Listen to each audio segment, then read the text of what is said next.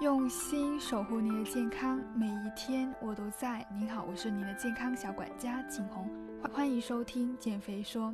如果你想要减肥的话，欢迎添加景红微信，大写 JH 幺幺六六幺幺。今天我想跟大家分享是关于便秘的问题。其实关于便秘的内容，我之前也有分享过几期了。我今天就是想要从酵素、还有香蕉、还有蜂蜜这三个呢，去分享对比改善便秘的食物，到底哪一个比较靠谱？那首先呢，正常的排便频率是什么？是多少？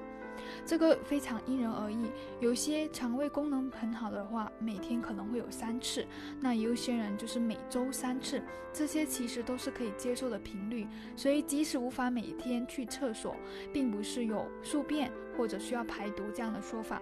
其实宿便呢是营销出来的概念，我们的身体没有那么多的毒需要排。如果你真的担心自己身体中毒，最好的方法呢就是少吃一些加工的食品。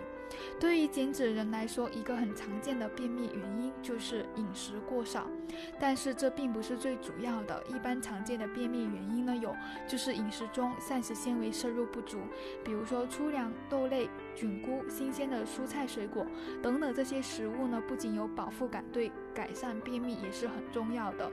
第二就是饮水不足，如果说你的膳食纤维摄入量很大，但是饮水跟不上的话。纤维呢就会吸收肠道中的水分，让粪便变得干燥，从而很难排出。第三个原因就是饮食不规律或者作息不规律，这一点在经常熬夜、吃饭不规律或者经常。呃，工作两班倒的人呢非常常见，因为这些都会打乱身体的生物钟，从而影响排便。第四个就是压力水平大，第五个就是经常憋着，比如说很多人忌讳用公共厕所，所以经常在想去的时候憋着，这样时间久了呢，也会导致身体不再能够感受到自然排便的信号了。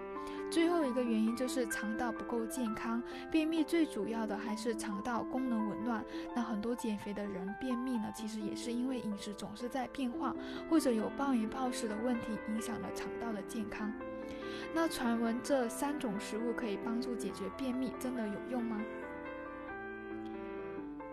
比如说酵素，其实呢，酵素它能够促进排便，效果非常的这么明显，主要是因为它里面的膳食纤维含量丰富。